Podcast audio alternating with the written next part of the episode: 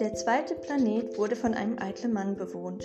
Oh, oh, da kommt ein Bewunderer zu Besuch, rief der Eitle schon von weitem, sobald er den kleinen Prinzen sah. Denn für eitle Menschen sind alle anderen Bewunderer.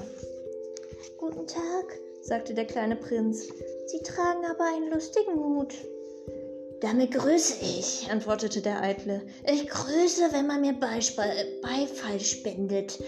Nur leider kommt hier nie jemand vorbei.